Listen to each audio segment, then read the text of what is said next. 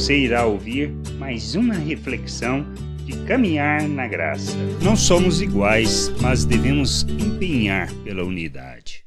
Ao entendermos que não somos iguais, muito pelo contrário, somos diferentes uns dos outros, mas temos um só Senhor. Devemos andar de modo digno, nos empenhando pela unidade e pelo crescimento do corpo, como Paulo nos instrui no capítulo 4, do versículo 7 ao 13 da carta aos Efésios. E a graça foi concedida a cada um de nós segundo a proporção do dom de Cristo. E ele mesmo concedeu uns para apóstolos, outros para profetas, outros para evangelistas e outros para pastores e mestres, com vista ao aperfeiçoamento dos santos para o desempenho de seu serviço, para a edificação do corpo de Cristo, até que todos, todos cheguemos à unidade da fé e do pleno conhecimento do Filho de Deus. A perfeita varonilidade, à medida da estatura da plenitude de Cristo. Não nos resta alternativa como filhos.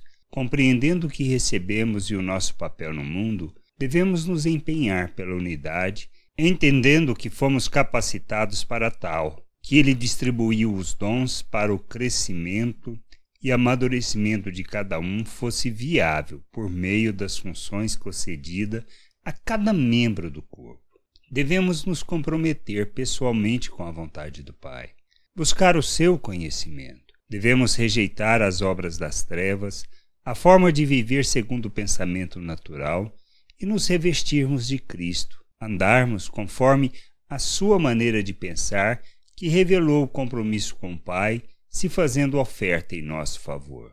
Temos que entender que não somos iguais, que não pensamos da mesma maneira, mas devemos nos empenhar pela unidade em favor da vontade do Pai, para que, sendo um no propósito e querer de nosso Deus, possamos proclamar as virtudes daquele que nos tirou das trevas e nos colocou no seu reino, para glorificarmos o seu nome.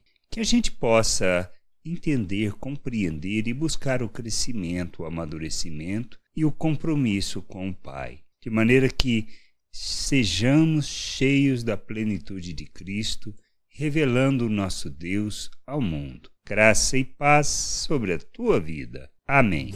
Não deixe de ouvir outras reflexões de caminhar na graça no agregador de podcast de sua preferência. Procure por Caminhar na Graça.